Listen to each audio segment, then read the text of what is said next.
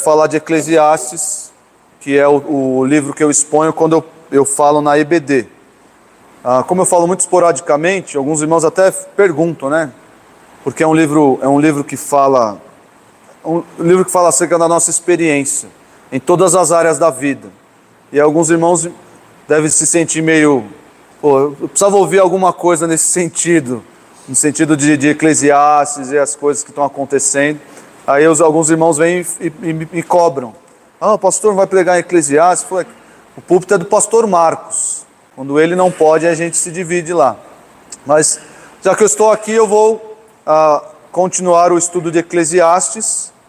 Nós estudamos a última vez os versículos 8 e 9 do capítulo 5. Eclesiastes 8 e 9 do capítulo 5. Hoje nós vamos estudar os versículos 10 e 11. Então deixe a sua Bíblia aberta, nos versículos 10 e 11 do capítulo 5 de Eclesiastes, e nós vamos explicá-los, entendê-los à luz do seu contexto e ver o que a palavra de Deus tem para falar para a nossa vida hoje. Tem slide aí, Daniel? Tem, né? Antes de ler o texto com os irmãos, eu queria fazer uma pergunta para vocês. É a pergunta que está no próximo slide. Dinheiro traz felicidade? Quem acha que dinheiro traz felicidade? Levante a mão. Para saber quem é um ganancioso. Né? Traz ou não traz felicidade? Vocês estão meio na dúvida. Porque se não trouxesse, eu ouviria um, retum, ouviria um retumbante não. Mas vocês estão meio. É, é, pastor, não traz, mas ó, se eu tivesse um pouquinho a mais, ajudaria, né? Se eu tivesse um pouquinho. Se a minha conta bancária tivesse um pouquinho mais gorda, ajudaria. Porque essa é a pergunta de muitas pessoas. Na verdade, essa é a indagação de muitos pobres e de ricos também que o dinheiro não traz felicidade, mas compra.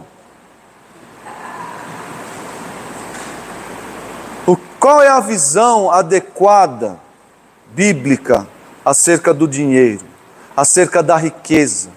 Não, modo, não necessariamente o modo como nós gastamos o nosso dinheiro, mas o modo como nós olhamos para o nosso dinheiro. Qual é a visão adequada, bíblica? Há quem diga que eu não posso pregar sobre esse assunto, eu não posso falar sobre esse assunto. Por quê? Porque eu não sou rico. Eu não sou rico. Pastor Marcos poderia falar, Pastor Robson, eles são ricos, mas eu não sou rico. Então, se eu sou pobre, um pobre não tem, como é que chama? É lugar de fala, né? O pobre não pode falar de dinheiro. Por quê? Porque ele não tem. Então, mas a questão é, irmãos, que é, não sou eu que vou falar. Primeiro, é o dono do ouro e da prata que vai falar. Não, sou, não é esse, esse pobre pastor batista, mas é o dono do, do ouro e da prata que vai falar. Em segundo lugar, quem escreveu, o dono do ouro e da prata falou por intermédio do segundo homem mais rico da história da humanidade. Perdeu apenas para um turco lá, amigo de Gengis Khan, sei lá. Então, nós, não, nós não podemos falar de lugar de fala. Ah, ele não sabe o que ele está falando. Ele não sabe, não. Salomão foi a segunda pessoa mais rica, segundo a revista Forbes, que já existiu. Então ele sabe bem o que ele vai falar. Se o assunto é riqueza, se o assunto é desejo por dinheiro, Salomão sabe muito bem o que falar. E além disso, ele está sendo guiado pelo próprio Deus, pelo dono do ouro e da prata. Então você pode tranquilamente voltar os seus olhos para o texto bíblico e a explicação que eu vou dar dele, que é muito simples, é muito clara. Você pode olhar para seu, os seus olhos para esse texto e compreender, saber, ó, não é qualquer pessoa que está falando. Não é um pobretão que está falando, ah, dinheiro não traz felicidade. Ah, você está falando isso porque você não tem. Na verdade, existem até alguns gurus da, da internet aí, de, eh, gurus financeiros, que afirmam isso. Dinheiro não traz felicidade, mas traz liberdade, traz facilidades. E existe, uma, existe um grau de verdade nessas afirmações. Claro que existe. É um exemplo, um exemplo simples. Vou dar um exemplo simples. A pessoa que anda de ônibus precisa esperar o ônibus, não precisa? Eu já peguei muito ônibus na minha vida, muito ônibus, já esperei horas pelo ônibus lá no ponto em circunstâncias adversas. A pessoa que tem um carro, o que acontece? Ela pega a chave do carro, liga o seu carro e vai até o seu destino. Eu não precisa passar pela, pela dificuldade de ter que esperar o ônibus. Então, nós não podemos ter aquela aversão ah, não, quando se fala de dinheiro, o crente precisa ser franciscano. Tem que abdicar de todos os seus bens porque a, a, e confiar somente em Deus. Nesse assunto, irmãos, nós vamos ver vários textos que falam sobre esse assunto. Nós não podemos ser 8 ou 80. A Bíblia não é 8 ou 80. A Bíblia não manda o rico abdicar de todos os seus bens, entregar aos pobres e assim ele vai ser feliz. Não. Nem Salomão fez isso. Nem Salomão fez isso. E a Bíblia também não manda o, o pobre, ó, você tem que ser rico. Se você não for rico, é, é, porque a bênção de Deus não está sobre você. Se você não prosperar, é porque você tem pecado na sua vida. Se você não prospera, tem algum encosto aí, tem alguma ação demoníaca, enfim, qualquer desculpa para você não prosperar. A Bíblia não fala sobre isso. Não fala. Mas ela pega os dois e coloca num princípio só, que nós vamos ver logo mais. Mas nós não precisamos ter essa aversão. Os pobres não precisam ter aversão aos ricos e os ricos tampouco aos pobres. Porque Deus trata os dois de uma maneira bem peculiar que nós vamos ver hoje. Então vamos ler o texto aí, Eclesiastes 5, versículos 10 e 11. Quem ama o dinheiro, jamais dele se farta, e quem ama a abundância, nunca se farta da renda. Também isto é vaidade. Onde os bens se multiplicam, também se multiplicam os que deles comem. Que mais proveito, pois, têm os seus donos do que os verem com os seus olhos?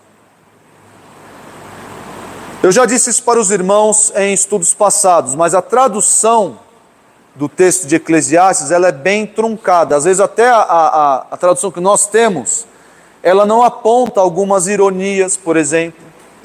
É, e a tradução até para o português parece não fazer muito sentido. Por isso que nós precisamos de um contexto, de várias traduções. Eu vou apontar, vou explicar cada trecho dos versículos aqui para os irmãos. Há quem diga, há quem diga que o contexto desses dois versículos, fazendo conexão com os versículos 8 e 9, vai tratar daquela pessoa que deseja enriquecer através da corrupção. Se você olhar os versículos 8 e 9, você vai ver o que? Você vai ver corrupção. Eu não sei se vocês conhecem esse crime. Eu acho que nós nunca tivemos contato com isso aqui, né? No Brasil, nós nunca ouvimos falar desse crime, né? Corrupção. Eu já ouvi só nos livros do, de direito penal, só. Na, na prática, eu nunca vi. Mas os versículos 8 e 9 vão falar dessa opressão social que acontece por causa da corrupção, especialmente a corrupção do governo. Mas é a corrupção que é realizada, perpetrada por pessoas. O governo não é uma entidade à parte, são as pessoas. São as pessoas. E aí, quem ama o dinheiro jamais dele se farta. Há alguns que vão defender que esse amor ao dinheiro é o amor do corrupto, é o amor do ganancioso, que deseja ganhar proveito com a corrupção. O fato é que, o fato é que, havendo esse, esse, esse link ou não, Salomão vai começar a falar, ele fala até o versículo 12 do capítulo 6, vai falar da relação do homem com as riquezas. Vai falar do homem rico, vai falar do homem pobre, nesse, em todo esse trecho, 5, 8 até 6, o final do, do capítulo 6, 6, 12. Então nós podemos muito bem extrair a, a, desses dois versículos, entendê-los corretamente e extrair deles a nossa relação, a relação do sábio com o dinheiro, com a riqueza, por assim dizer. Dinheiro e riqueza, o termo utilizado aqui no, no, no literalmente é prata. É prata. Mas nós sabemos que é sinônimo para dinheiro, riquezas, bens, enfim. Não quer dizer prata, aliança de prata, nada disso. Então, olha só, o começo do versículo 10. Pode pôr o outro slide aí, Daniel? Nós vamos ver aqui três a, a características, três aspectos da riqueza, segundo esse texto aqui, segundo esses dois versículos. E o versículo 10, o versículo 10 vai mostrar para nós que a riqueza, ela é insaciável. A riqueza é insaciável. Ela não vê fim. É aquele velho brocardo: quanto mais tem, mais quer. Quanto mais você, dinheiro você tem, mais dinheiro você quer.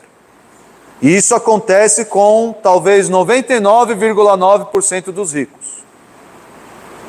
Pessoas se envolvendo em escândalos de corrupção, pessoas que já são ricas. Já viu isso acontecer?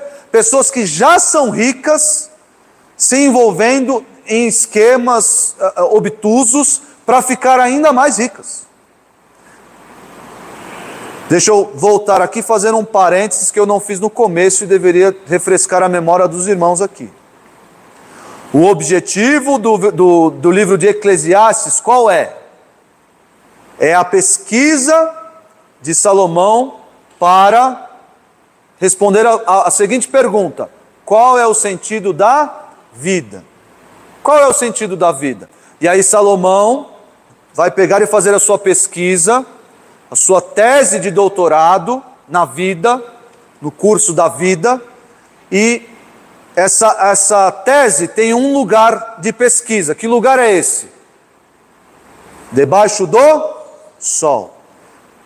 A proposição é: qual é o sentido da vida? Ok, vamos fazer essa pesquisa. Onde essa pesquisa vai acontecer? Debaixo do sol. E nós sabemos, porque já temos o livro todo aqui, que ele vai dar a resposta. Na verdade, ele vai repetir a resposta várias vezes. Qual é a, a palavra-chave para entender a, a Eclesiastes? Vaidade. E vaidade não é batom, maquiagem. Vaidade é o quê? Qual é o, o, o, sinônimo de vaidade em, em Eclesiastes? É um sopro. É algo efêmero passageiro, não tem conteúdo para dar sentido à vida. Então nós devemos sempre olhar para Eclesiastes com esse pano de fundo, sempre. Senão a gente vai se desesperar. Vai se desesperar. Por quê? Porque nós já vimos que não há sentido na vida nas riquezas, não há sentido na vida ah, nas amizades. Poxa, nem nos amigos, nem nos amigos. Não há sentido na vida na família, a família não pode dar sentido à sua vida, os filhos não podem dar sentido à sua vida, nada disso pode dar sentido à sua vida, por quê? Porque tudo isso é vaidade, tudo isso é sopro, é efêmero. Graças a Deus pelo capítulo 12, que vai dar a conclusão da, da, da monografia, da tese, que o que importa para o homem é o quê? Temer a Deus e obedecer os seus mandamentos. Então, o sentido da vida, segundo o livro de Eclesiastes, é temer a Deus e obedecer os seus mandamentos. Mas é claro, irmãos, é um livro, poxa, pastor, então, que livro sombrio. Mas existem, existem princípios de sabedoria que devem nortear o modo como nós enxergamos a vida. Ah, ou você acha que você é mais sábio que Salomão? Quem aqui tem essa pretensão? Não? Eu não tenho. Então eu quero ser sábio como Salomão. Deus me der essa graça. Não vou ser tão sábio quanto ele, porque a Bíblia diz que ele foi o homem mais sábio que já existiu, né? Mas eu quero a, a sabedoria de Salomão para mim. A sabedoria de Salomão está escrita no livro de Eclesiastes. E aí, como lidar com a riqueza para fins de dar sentido à vida? Eu vou aprender aqui, nós vamos aprender hoje. Então, nós vemos aqui no versículo 10 que a riqueza, ela é insaciável. Olha só. Quem ama o dinheiro jamais dele se farta. Alguém tem alguma outra tradução para esse trecho? Não verá o suficiente? Jamais terá o suficiente. Alguma outra tradução? Jamais o dinheiro nunca se fartará de dinheiro. Nunca se fartará de dinheiro. Essa é a tradução mais próxima, mais literal, por assim dizer. Notem bem, notem bem. A pessoa que ama o dinheiro, ela vai buscar o quê? Dinheiro. É óbvio. Ela ama o dinheiro, ela nunca vai se fartar de dinheiro. É, é a sabedoria milenar que está aqui em Eclesiastes e todos entendem que a pessoa que mais tem, mais quer. É isso. É isso. Mas por que isso acontece? Porque a pessoa que tem muito dinheiro, mais dinheiro quer. Por que isso acontece? O texto explica. O texto mostra por que isso acontece. Quem, quem sabe? Por, que, por que, que o rico não pode ser rico e estar contente sendo rico? Eu tenho lá, ganhei na mega da virada. Quantos, quantos milhões? 500 milhões? Tá bom, ganhei 500 milhões. Tá chovendo? Tá chovendo. 500 milhões na mega da virada. Tá bom. Se você ganhar 500 milhões na mega da virada, hoje, sem jogar, achou o bilhete premiado no chão, passou na frente da lotérica, olhou no chão assim: olha só, achei. 500 milhões na sua conta hoje, nem sei quantos zeros são isso. Tá bom. Por um, por um instante está bom, né? Mas você já começa a pensar: como eu posso multiplicar esse dinheiro? Não que isso seja mal. Não que isso seja mal. É, é, dependendo da circunstância, é até correto você fazer isso. Não é sair torrando dinheiro por aí. Mas vem esse pensamento: como eu posso transformar esses 500 milhões em um bilhão? Começa até a coçar um, por quê? Porque existe um motivo, porque a, a, o nosso coração tende a esse pensamento, porque o rico tende a essa, a essa insaciabilidade. Por que, que isso acontece? O texto mostra, o texto diz. Por quê? Quem sabe? Por causa do amor ao dinheiro. É o amor ao dinheiro que causa essa essa insaci... existe essa palavra insaciabilidade? Existe? A gente não usa com frequência, né? Fica até na dúvida se existe. Se não existe, eu sou eu sou aluno do pastor Marcos Granconato, então que inventa palavras. Então eu se não existe, tá passou a existir. Por que a insaciabilidade da riqueza? Por causa do amor à riqueza. Quem ama a riqueza nunca se farta dela, porque ela nunca, ela não tem o, o, o conteúdo, ela não tem um condão, ela não tem um propósito de satisfazer o nosso coração. Ela não tem o, o conteúdo, ela não tem um propósito de dar sentido à nossa vida. É por isso que não vai dar certo. Não vai dar certo amarmos a riqueza. Não vai dar certo eu ter esse coração disposto em buscar, eu quero ser rico e vou atrás, e, e seja lá os planos que acontecerem, Deus vai me dar aquela coisa toda. Se você ama o dinheiro, pode ser um real ou um bilhão de dólares, você nunca estará satisfeito. Nunca. Nunca. Por quê? Porque você ama algo que não pode te satisfazer. Todos aqui já tiveram sede. Todos aqui já tiveram aquela sede de da boca pegar assim? Pegar. A água, a água parece que passou longe há, há, há dias. Vocês já tentaram satisfazer a, a sede com água salgada? Vai dar certo? Vai dar certo satisfazer a sede com água salgada? Eu vou lá no mar, brinquei o dia inteiro no sol, lá, joguei é, vôlei, beach, beach vôlei, brinquei, corri, é, enfim, estava lá no sol o dia inteiro. Me deu uma sede, uma baita de uma sede. Eu vou lá no mar, vai satisfazer a minha sede? É isso que a riqueza não consegue satisfazer o homem. A riqueza é água salgada que para a sede do homem não presta. Não presta.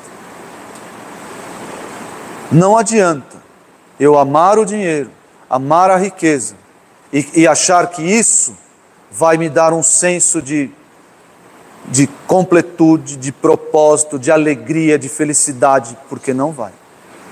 Essa sede que nós buscamos só pode ser satisfeita com a água pura, cristalina, filtrada, de preferência com gás,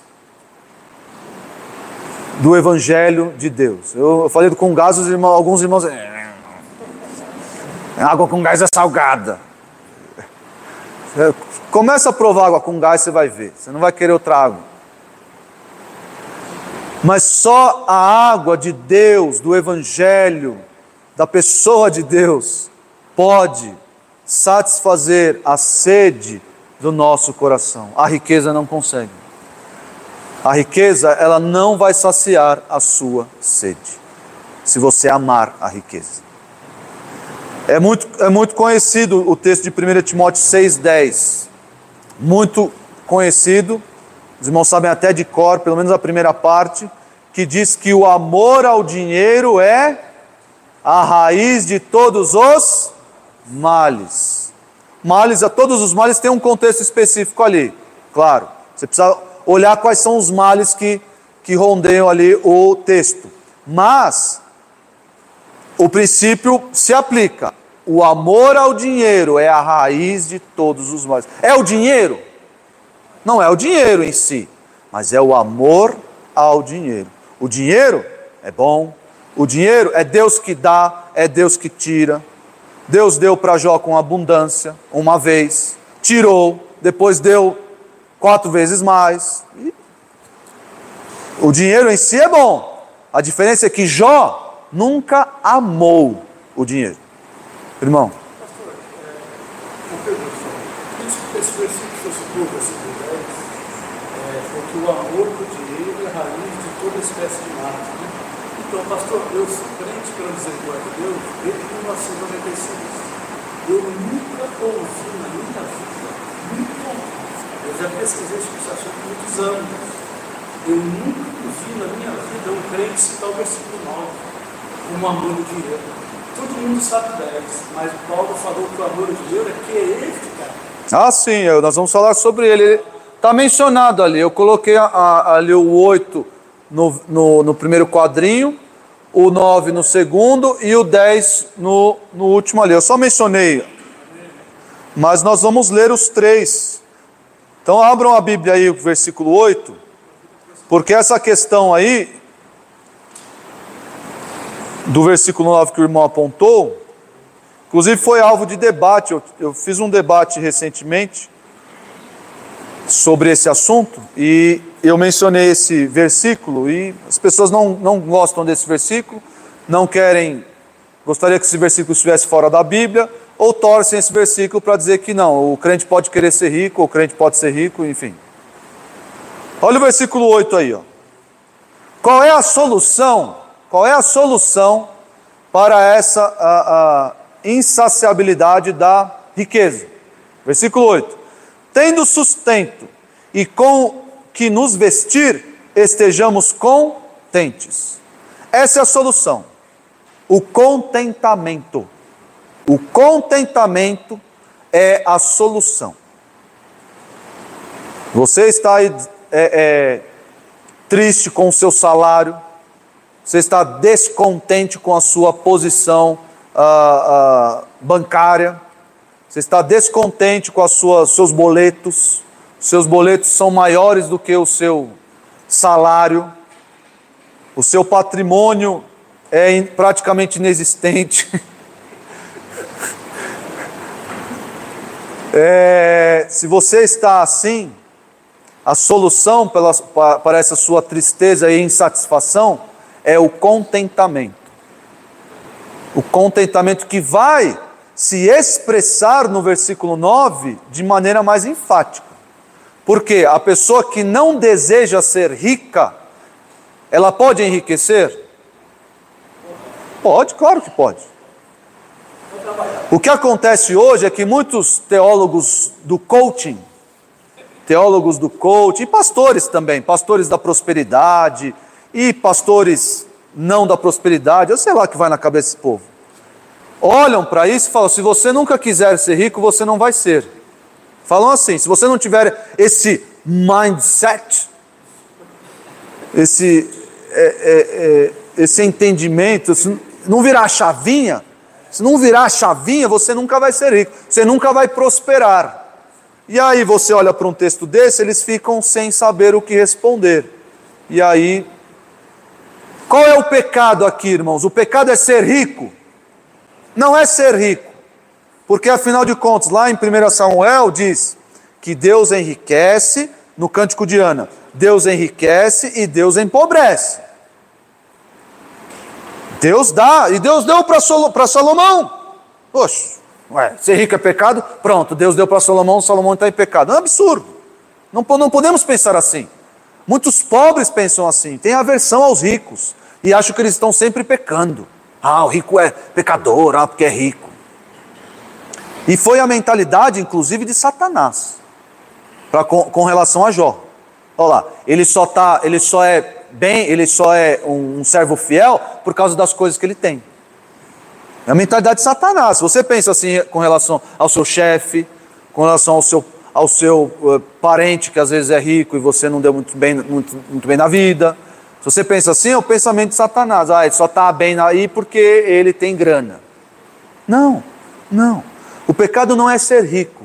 O pecado é desejar ser rico. E o que é desejar ser rico? É eu colocar na riqueza o sentido da minha vida. É isso. É isso que o texto está dizendo. É isso. Eu não posso colocar na riqueza o meu propósito, o meu ânimo. Eu não posso fazer isso. A minha confiança não pode estar depositada na riqueza. Por quê? Porque a riqueza nunca vai me satisfazer. Está lá. Nunca. Jamais. Nem por um segundo. Então, o pecado é esse.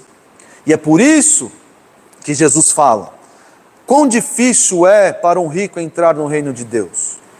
Por que é difícil para um rico entrar no reino de Deus? Porque ele é rico? Porque o coração, geralmente o coração de uma pessoa abastada, está nos bens materiais.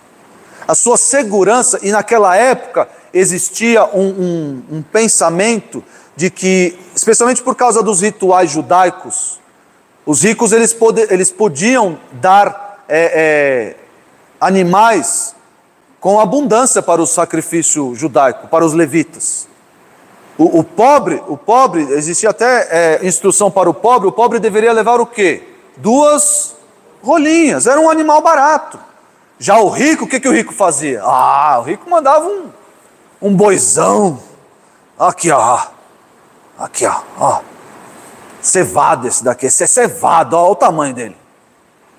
E aí existia a mentalidade de que eu estou comprando o favor de Deus, eu estou comprando a minha salvação. Por quê? Porque eu tenho grana. E a confiança desse camarada estava onde? Em Deus? Estava nos, nos seus bens. Estava nos seus bens. Então é por isso que Jesus menciona esse texto aí. Porque é difícil. Fala que é, é, é, é mais fácil passar o camelo passar pelo buraco de uma agulha do que o rico entrar no reino dos céus, né? Sendo a agulha a agulha de costura ou a agulha a porta, o pessoal faz. É que eu, eu, eu vi recentemente um, um teólogo de internet, esses novos teólogos de internet aí, falando que agulha não é bem agulha, você entendeu tudo errado. Dois mil anos e todo mundo entendendo tudo errado da Bíblia, e só ele agora descobriu que a agulha era uma porta que ficava lá em Jerusalém, que o camelo tinha que tirar as, a, a, as cargas para poder abaixar e passar. Então, para você entrar no reino do céu, você tem que deixar as cargas para trás e passar na porta. Meu Deus, meu Deus. É uma nova interpretação, enfim. Cuidado, gente, cuidado com esses teólogos de internet, viu? Cuidado, cuidado. Mas enfim, o texto está dizendo ali que o rico ele tem o coração na riqueza, na riqueza. E Salomão está repetindo isso em Eclesiastes.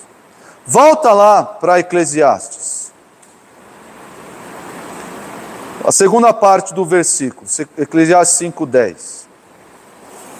Quem ama o dinheiro jamais dele se farta, e quem ama a abundância nunca se farta da renda. Olha só que interessante. Aqui, o entendimento desse, desse trechinho aqui vai englobar até os pobres. Até os pobres. Porque renda nunca se farta da renda, dá a ideia de, de, de salário. Você, você está contente com o salário que você recebe hoje? Se eu fizesse uma pesquisa anônima aqui, eu acho que 99% ia vir, ó, tô não. Eu sempre acho que eu recebo menos do que eu deveria. E aí você recebe o aumento. Tá lá, pô, recebeu o aumento. E aí o coração continua insatisfeito. Insat... Pô, eu acho que eu deveria receber o dobro. Aí você vai lá e recebe o dobro. Seu chefe chega, está aqui, ó. Eu acho que você tem feito um excelente trabalho, está aqui o dobro. Aí, nossa, uau! Aí você começa, faz planos, leva a esposa para jantar e aquela festa. Aí passa dois, três, quatro meses. Eu acho que eu não estou recebendo o suficiente. Você quer mais, mais. É a ideia aqui.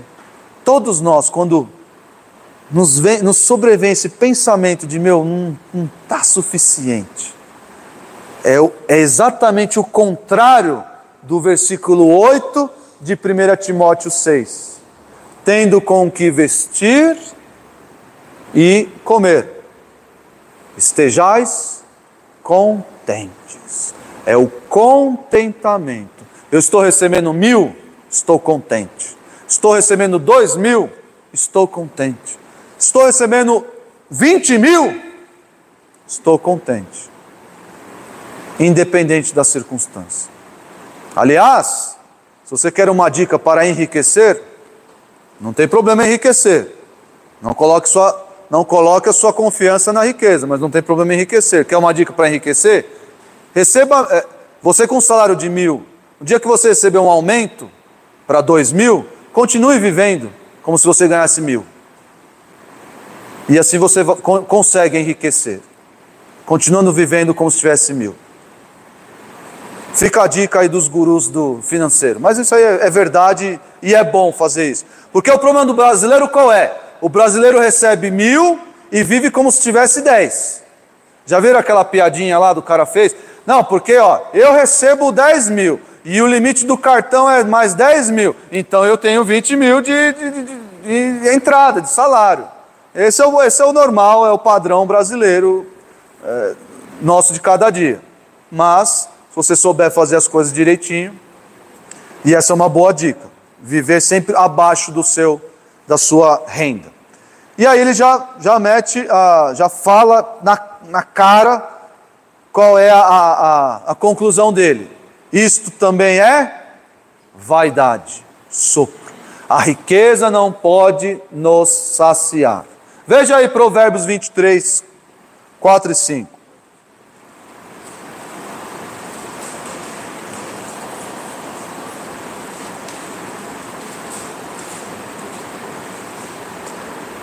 Não te fatigues para seres rico.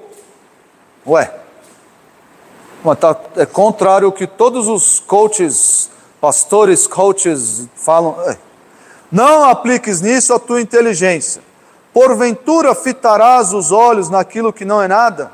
Pois certamente a riqueza fará para si asas, como a águia que voa pelos céus. Isso é vaidade, é sopro. É como é que é dinheiro na mão? É vendaval. Só os antigos completaram, né? Só os antigos, pessoal de mais de 30 anos.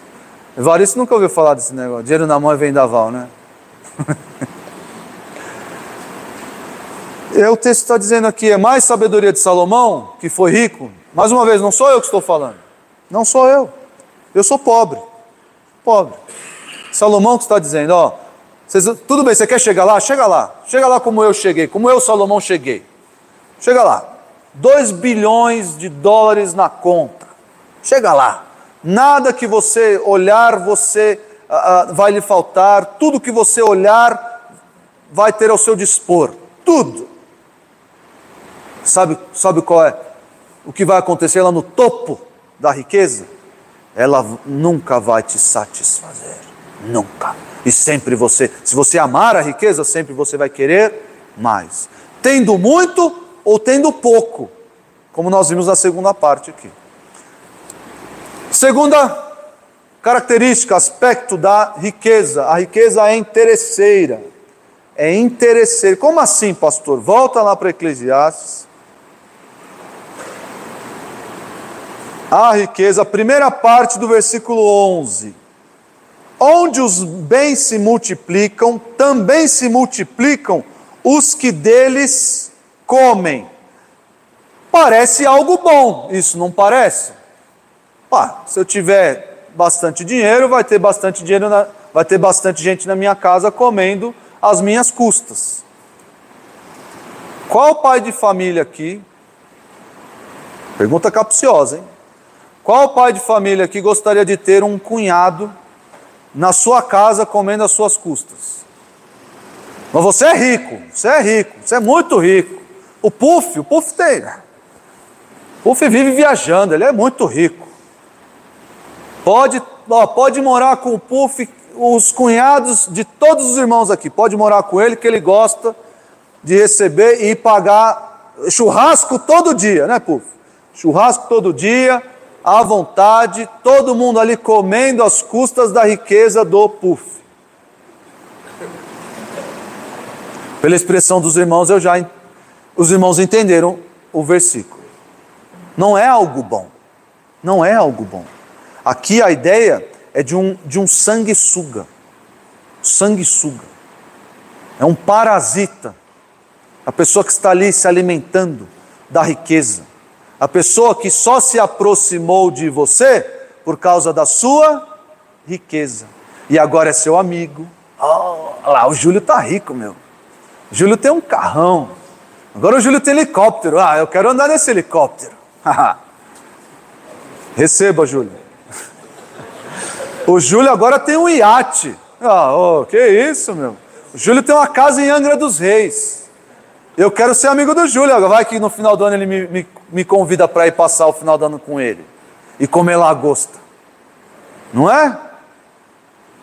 Por quê? Porque a riqueza ela traz interesseiros.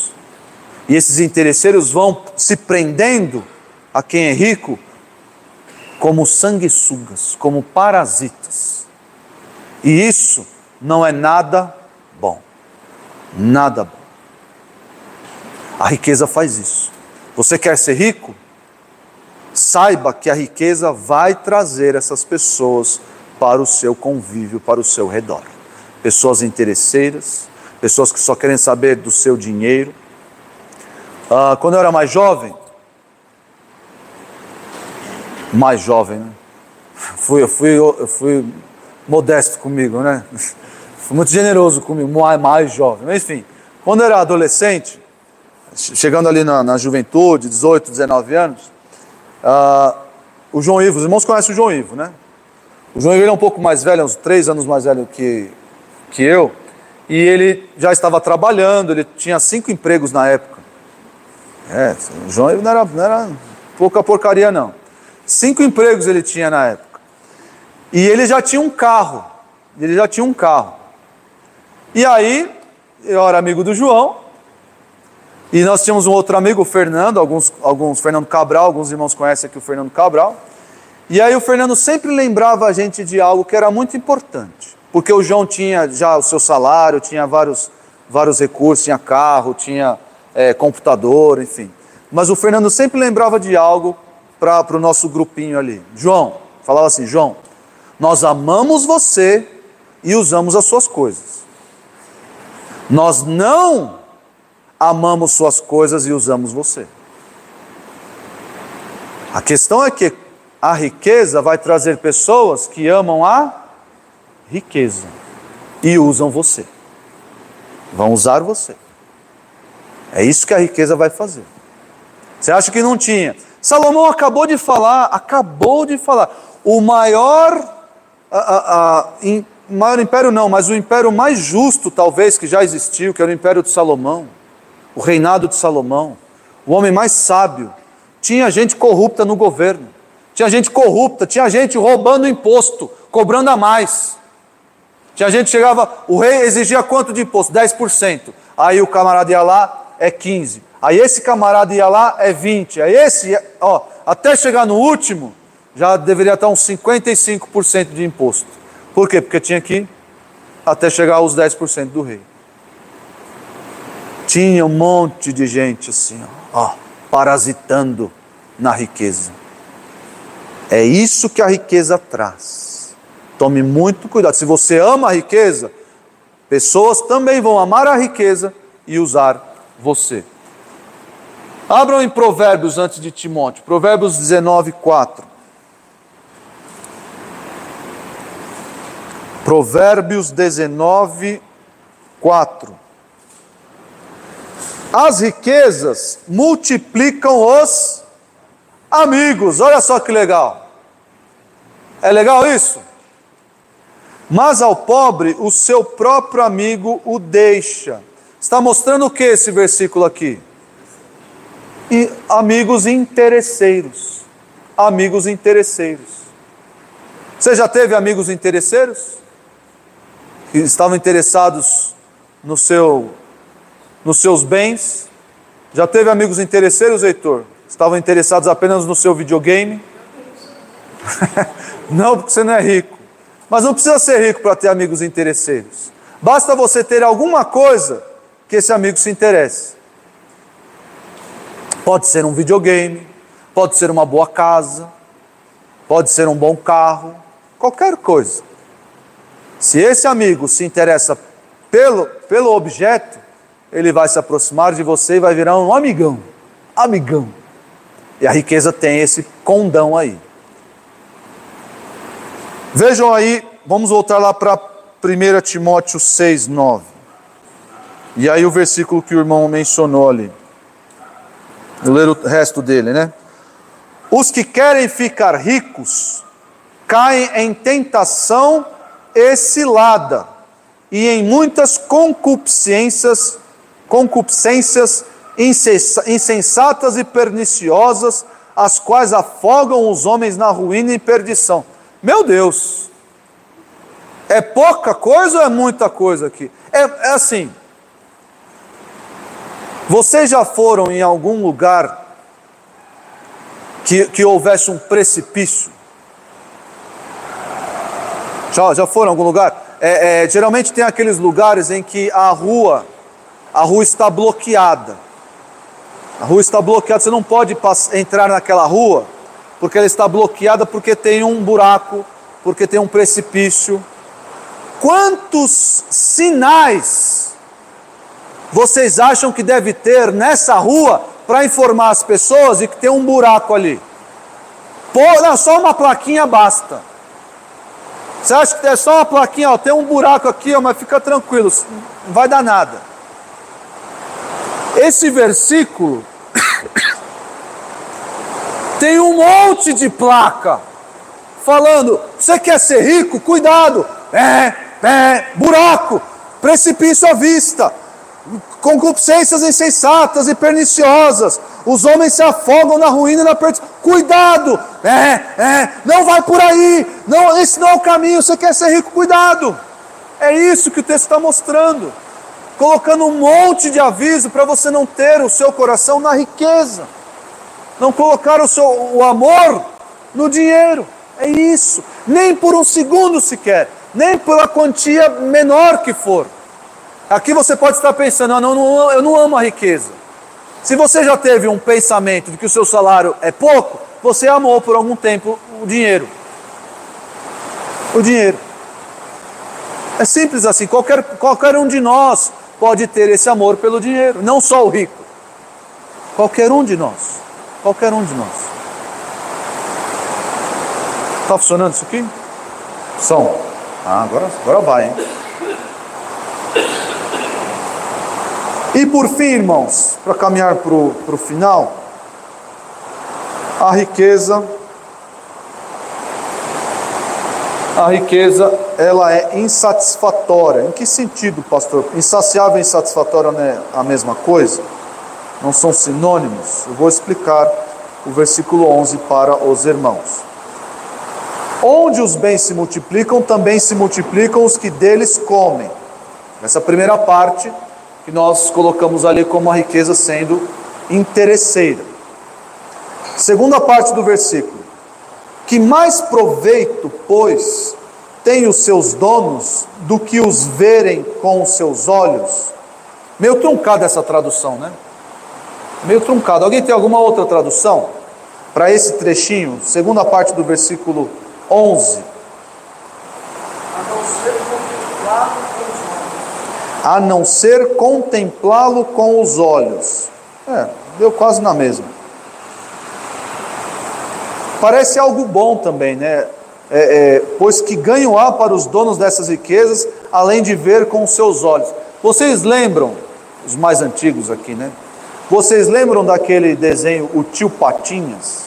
Na verdade, o desenho não chamava tio Patinhas, mas vocês, vocês lembram do personagem, o tio Patinhas? O tio Patinhas tinha um cofre cheio de moedas, não era? E tinha lá a moeda número um, que era a moeda que ele mais amava, que ele mais adorava, e ela estava lá é, é, separada, e ele olhava aquela moeda e prezava aquela moeda. Aqui ele não, está falando de que ah, o rico ele vai sentar, olhar para a sua riqueza, oh que bênção, e vai sentir aquela paz no coração. O Júlio vai sentar lá no seu iate vai olhar para sua casa em Angra dos Reis e todos os seus empregados ali servindo lagosta, ele fala: Não, agora eu estou, agora eu estou por cima da carne seca, né? Então é, eu estou satisfeito em minha vida, achei o sentido da vida. Não, não é isso, não é isso que ele está dizendo. Essa ideia da segunda parte, pois que ganho há, é uma pergunta retórica. É uma pergunta retórica. Do que ele, ele, ele mostrou, ó, quem tem dinheiro, quem tem riqueza sempre quer mais, sempre quer mais. Quem tem renda sempre está insatisfeito com a sua renda. Quem, tem, quem é rico sempre vai ter pessoas interesseiras ao seu redor. Qual é então? Qual é então o ganho, a satisfação que o rico tem em observar essas coisas acontecendo? É uma pergunta retórica. Qual é a satisfação? Ele parar e olhar para isso tudo acontecendo. Pessoas se, se fartando da sua riqueza. Pessoas ali chupinhando. Sabe o que é chupinhar? Que é o que faz a sanguessuga, né? Ali, ó, parasita. O cara lá ralando, o cara construiu uma riqueza grande, vasta, e tem gente lá, ó. Parece o governo brasileiro, né? Olha lá, só vivendo da mamata. É a mamata. Qual é a sensação? Qual é o proveito? Qual é o ganho? O que esse camarada ganha com isso? Insatisfação. Insatisfação. Ele não ganha satisfação nenhuma em ver isso acontecendo. É a mesma. Agora os irmãos vão se relacionar. É o mesmo sentimento que nós temos o mesmo sentimento que nós temos quando nós pagamos um mundaréu de impostos e não vemos isso aplicado corretamente no governo. Já, já teve essa sensação? Sabe onde você vai ter essa sensação? Quando você for numa repartição pública. Você vai ver o seu dinheiro bem, bem investido, bem aplicado. Sabe onde você vai ter essa sensação? Tenta marcar uma consulta no oftalmologista do SUS. Tenta marcar. Marca. Vê, vê quando. Quando vai ser marcada a sua consulta no oftalmologista do SUS. E lá, e o imposto lá. Ah, ah. É uma sensação horrível. É uma sensação de insatisfação, de indignação. E a riqueza, nesses moldes aqui, vai causar exatamente isso. Essa insatisfação amarga, amarga. O cara vai olhar para isso, gente lá comendo da sua riqueza e, e, e ele sempre querendo mais, ele vai olhar para tudo isso e vai sentir um profundo vazio, uma profunda insatisfação com a circunstância ao redor. É isso que a riqueza faz. Eu não sei se eu vou conseguir ouvir o irmão, hein? Vai ser um desafio.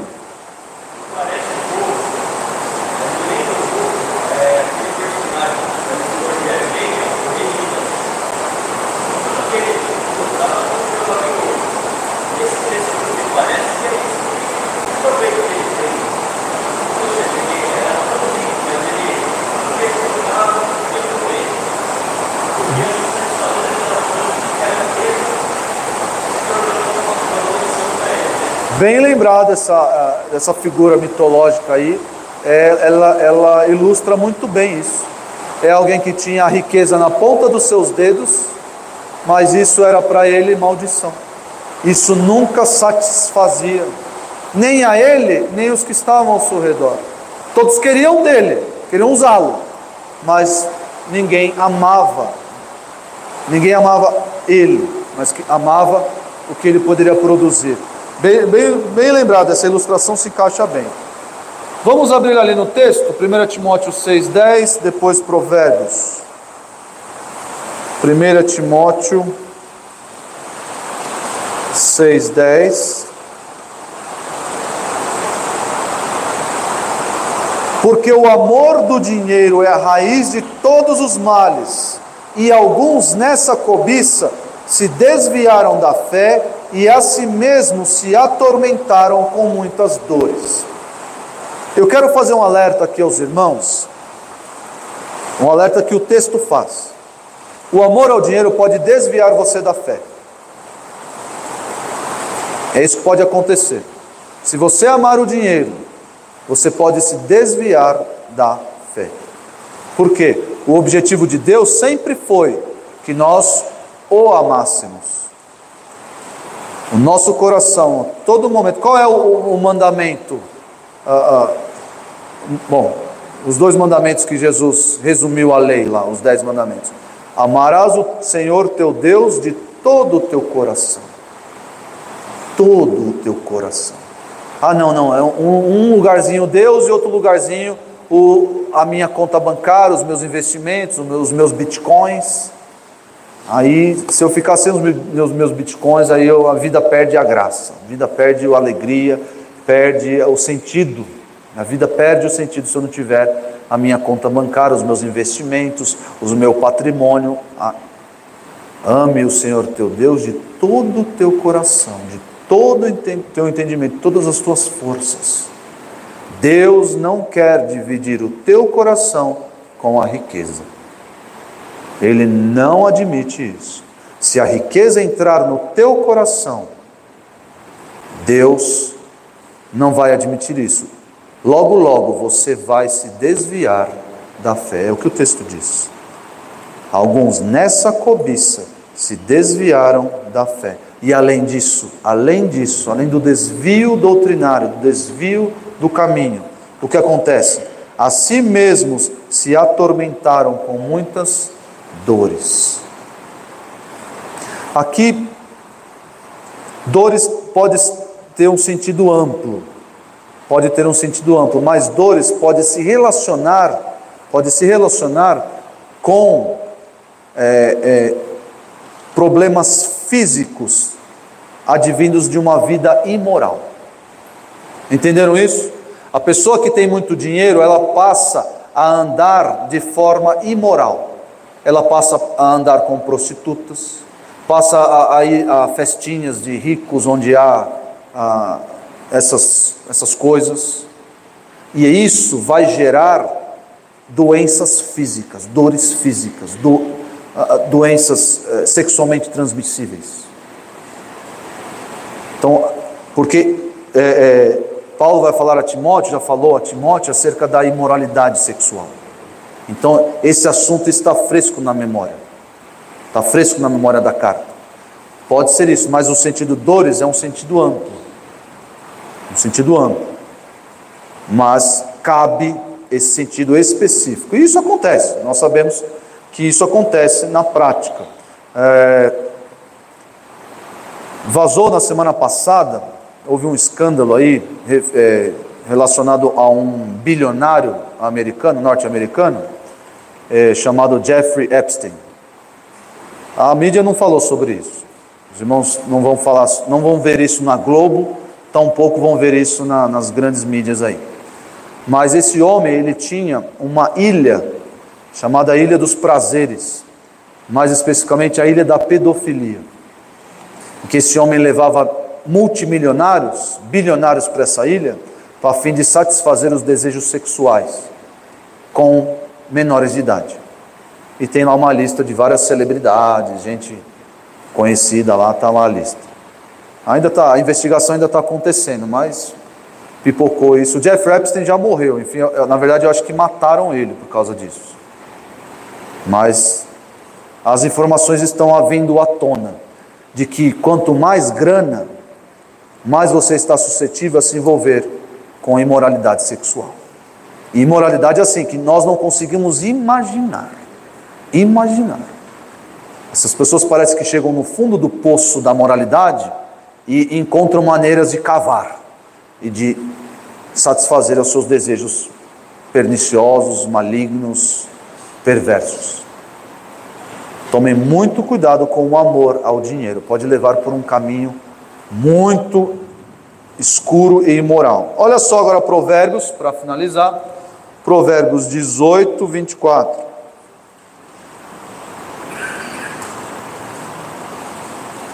Provérbios 18, 24.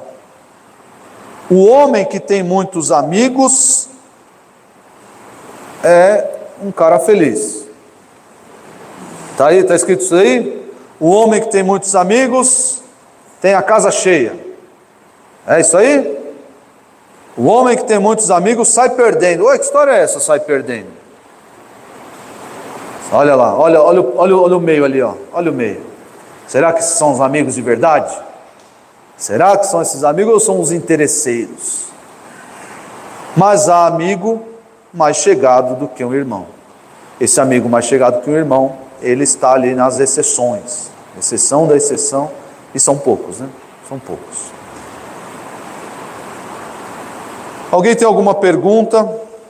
Essa é explicação dos versículos 10 e 11 de, uh, de Eclesiastes 5, que fala sobre essa relação do crente com a riqueza, com os bens, modo como nós devemos olhar para tudo isso e saber, à luz da sabedoria de Salomão, nós não podemos nem por um minuto, nem um fiozinho sequer, colocar a nossa confiança, colocar a nossa alegria, colocar, uh, uh, colocar o nosso, a nossa satisfação na riqueza. Por quê? Porque ela nunca vai nos dar. Nunca.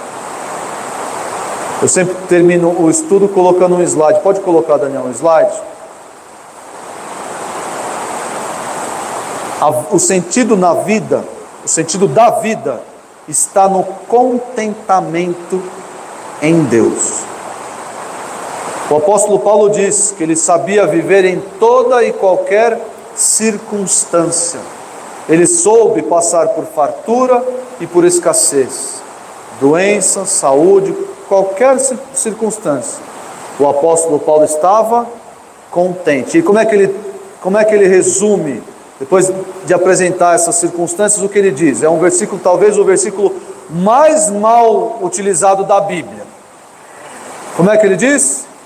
Tudo posso naquele que me fortalece. Onde estava a força, a confiança, a dependência do apóstolo Paulo? Onde estava? Naquele que o fortalece, e não nas circunstâncias, e não na riqueza, jamais. E é assim que nós devemos andar. Vamos orar, irmãos.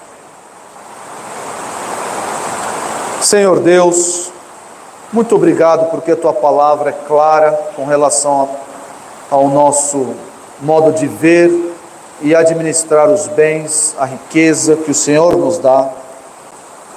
Nos perdoa, nos perdoa porque às vezes nesse mundo tão materialista, nós depositamos sim a nossa confiança, a nossa alegria nos bens que o Senhor nos dá, na riqueza que o Senhor nos dá, na renda que o Senhor nos dá.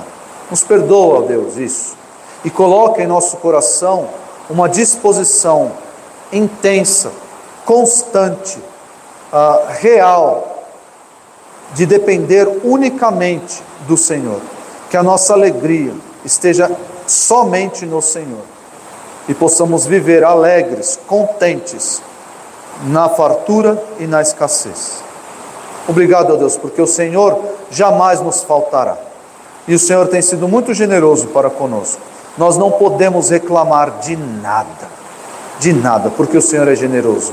O Senhor nos sustenta, o Senhor nos surpreende sempre.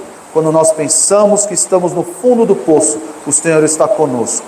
Obrigado, Deus, por tua presença. Ajuda-nos a viver assim sempre, tendo pouco ou tendo muito. Nós pedimos que o Senhor nos proteja agora, na volta para nossa casa. Proteja os irmãos. Faça essa chuva parar. Amenize a chuva para que todos possam chegar em seus lares em segurança, ah, tranquilos, com essa palavra tua no coração e na mente. Em nome de Jesus, amém.